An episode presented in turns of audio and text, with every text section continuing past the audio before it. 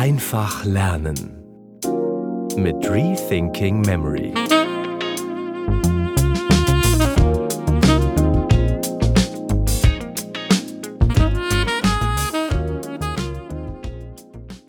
Was zum Geier ist eigentlich ein Gedächtnispalast? Und warum habe ich davon noch nie etwas gehört? Ist das wirklich so eine gute Methode, wie manche behaupten? Oder ich meine, warum verwendet sie denn dann nicht sowieso jeder, wenn sie so eine gute Methode ist?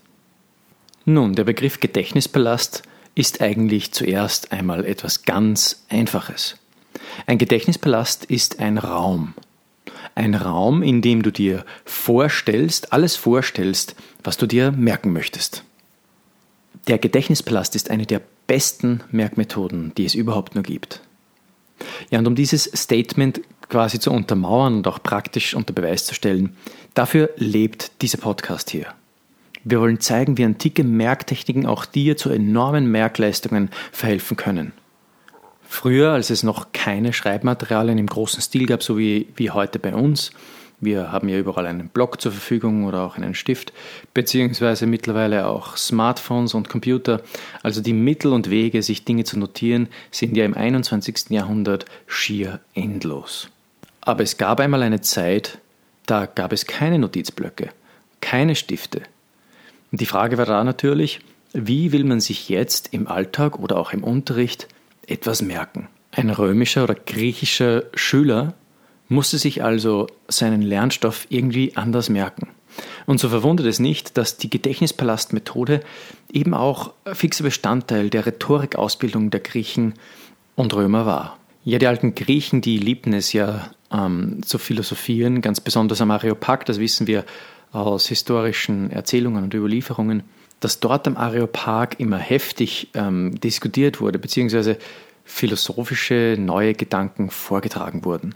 Ja, und diese Gedanken, die musste man sich ja auch irgendwie merken.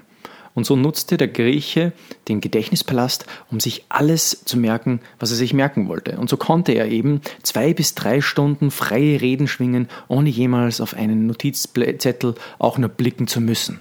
Und auch wir können uns die Methode des Gedächtnispalastes zunutze machen, um uns alles zu merken, was wir uns merken wollen.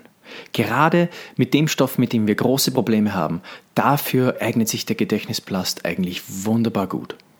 Lange Vokabellisten innerhalb von Minuten auswendig lernen und permanent behalten, Mathematikformeln, Grammatikregeln, Biologie und Sachkunde, den Stoff, den du für Jura und Jus lernen musst, oder den MEDA-T-Aufnahmetest, in dem es darum geht, dir acht Allergieausweise in nur acht Minuten einzuprägen und nach einer halben Stunde Fragen darüber zu beantworten.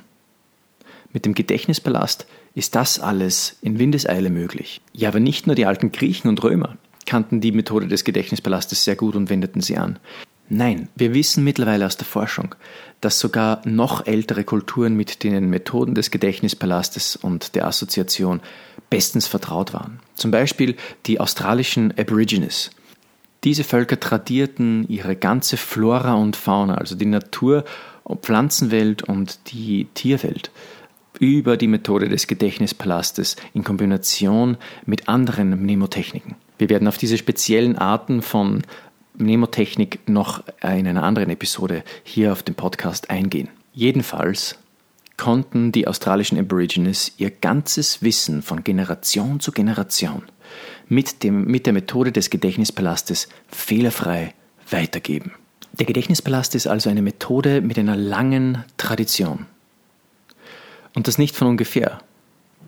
Der 2012 Gedächtnisweltmeister Johannes Mallow merkte sich in nur fünf Minuten 132 fiktive Geburts- und Sterbedaten von fiktiven Personen.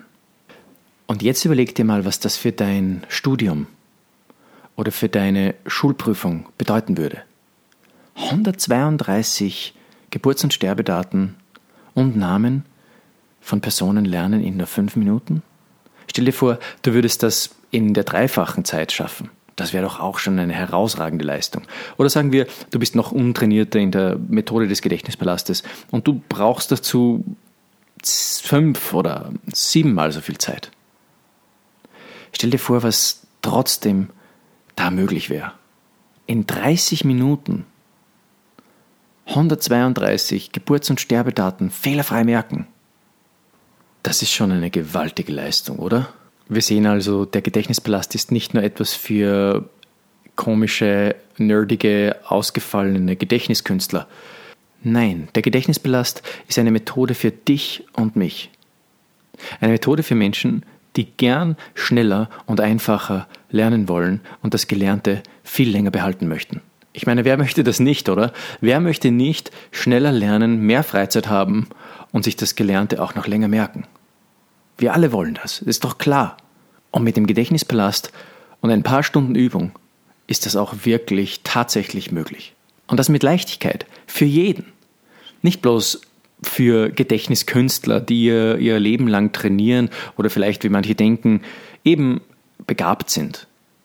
Nein, es ist eine Methode für dich und mich. Und die alten Griechen und Römer beweisen das. Die alten Griechen und Römer zeigen uns, dass der Gedächtnispalast schon einmal die Methode war, mit der die Gesamtbevölkerung einer Nation lernte. Rethinking Memory verfolgt dieses eine Ziel. Wir möchten diese alten Methoden so weit gesellschaftsfähig machen, dass sich Menschen jedes Alters damit alles merken können, was sie sich merken möchten. Welches Ziel du auch immer hast, ob du im Beruf die Nase vorn haben möchtest, ob du Geschäftsführer einer Firma bist oder ob du in der Uni gerade strauchelst und irgendwie mit der, mit der Masse an Lernmaterial nicht so recht zurechtkommst. Oder ob du eine Lernschwäche hast und das Gefühl hast, du kannst dir einfach manche Dinge nicht so gut merken. Der Gedächtnispalast ist die Methode für dich. Antike Merktechniken werden dir dabei helfen, deine Merkleistung um 200 bis 300 Prozent zu steigern. Und das mit nur wenigen Stunden Übung.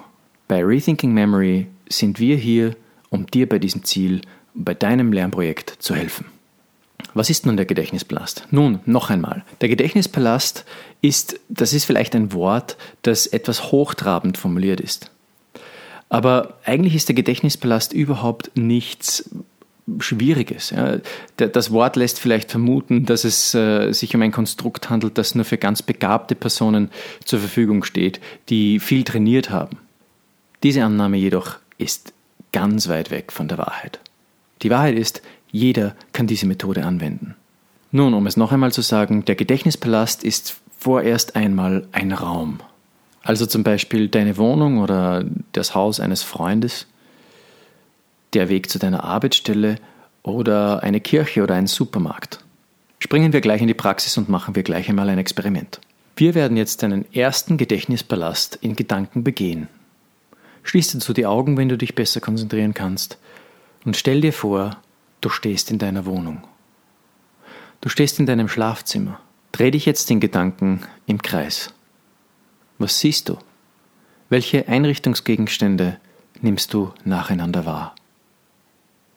Nimm dir Zeit, sie vor dem geistigen Auge zu sehen und zu betrachten. Welche Details fallen dir auf? Begib dich nun durch die Tür hinaus in den Flur und bewege dich langsam in Gedanken zu deinem Gefrierschrank oder zu deinem Kühlschrank. Wichtig auch hier ist, Nimm alle Details wahr, die dir am Weg dorthin auffallen. Was bemerkst du? Nun gehe zum Kühlschrank, öffne die Tür langsam, du spürst den Griff unter deinen Fingern. Öffne die Tür und nimm eine Milchpackung heraus. Du öffnest die Milchpackung langsam und leerst dir den Inhalt über den Kopf. Ja genau, du sollst dir die Milch über den Kopf leeren. Nun stellst du die Packung wieder zurück und gehst in den Eingangsbereich. Du ziehst dir die Schuhe an, bindest dir die Schnürsenkel und gehst vor die Tür. Nun darfst du die Augen wieder öffnen, wenn du sie geschlossen hast. Wie war das? Einfach, oder?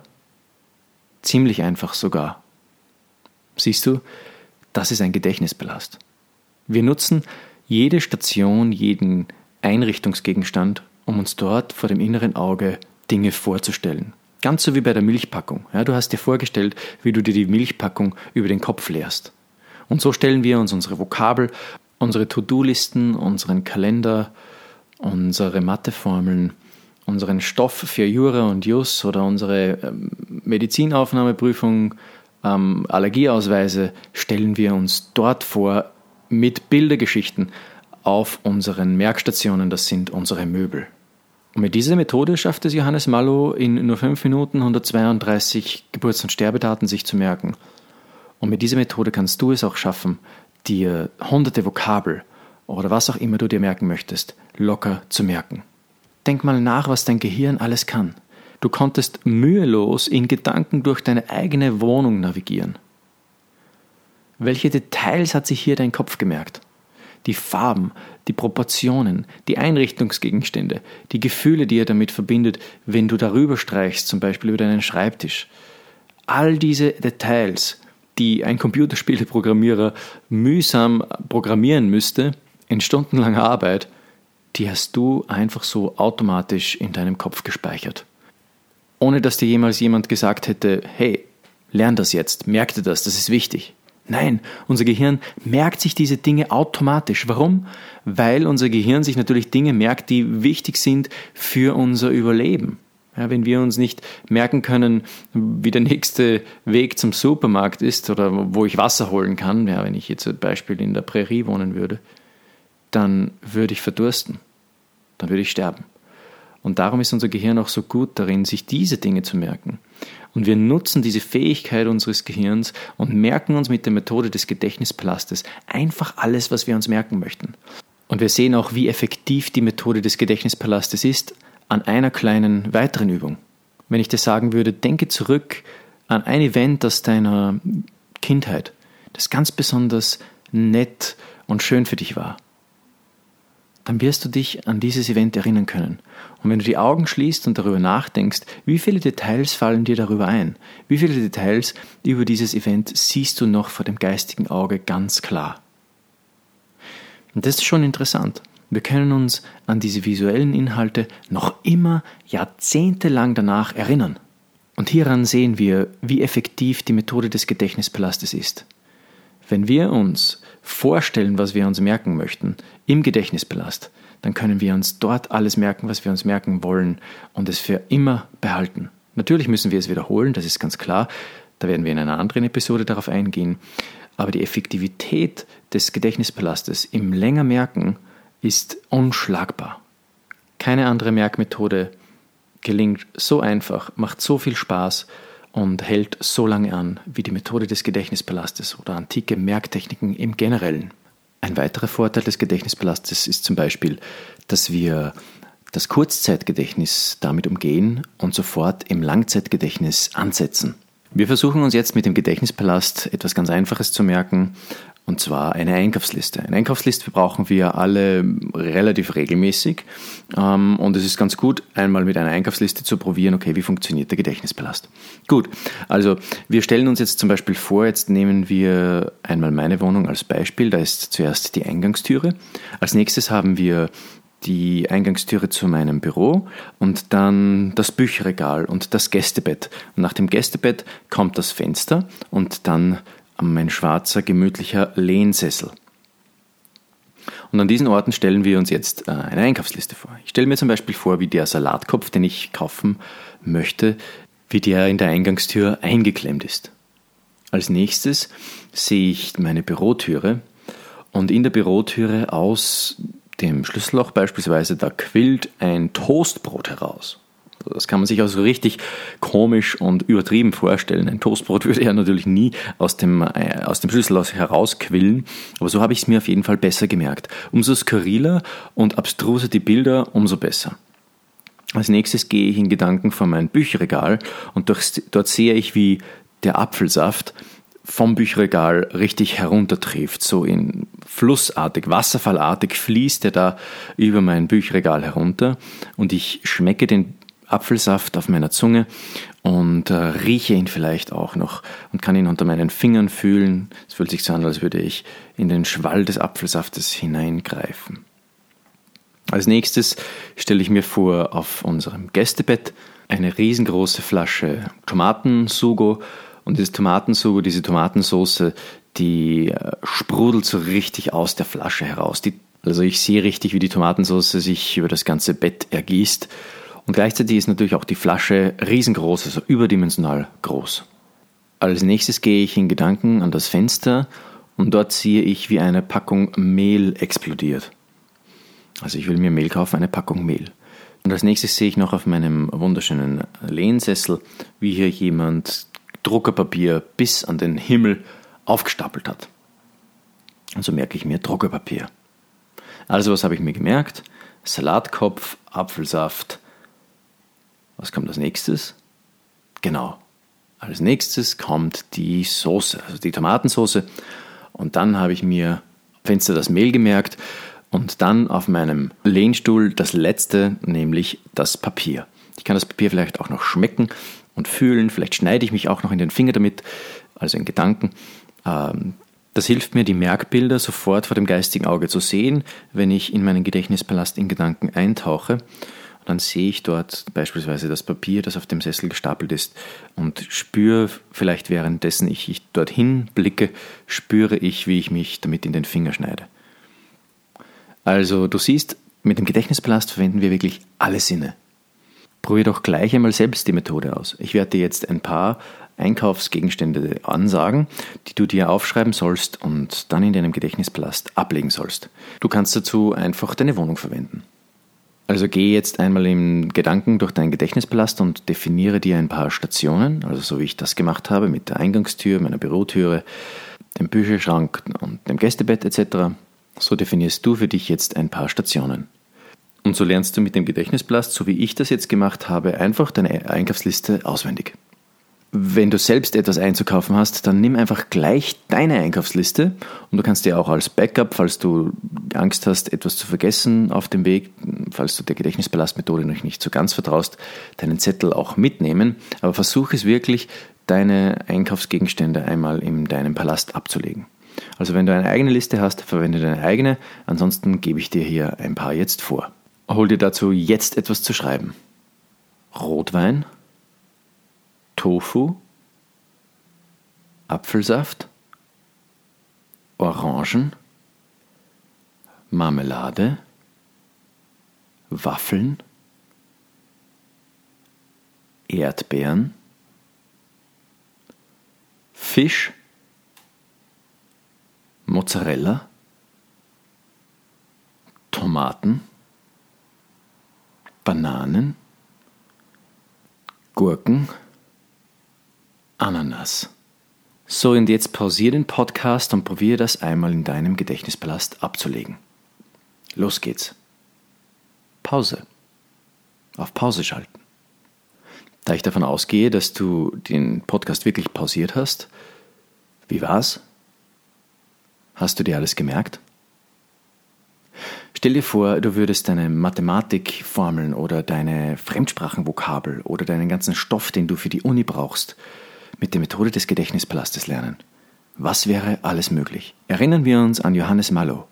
In fünf Minuten 132 Geburts- und Sterbedaten sich merken.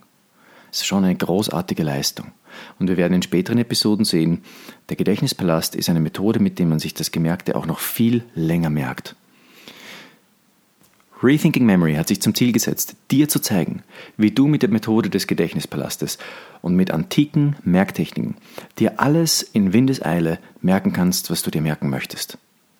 Deswegen schreib mir deine persönlichen Lernfragen und bekomme sie hier im Podcast für dich beantwortet. Was willst du schneller lernen und nie wieder vergessen?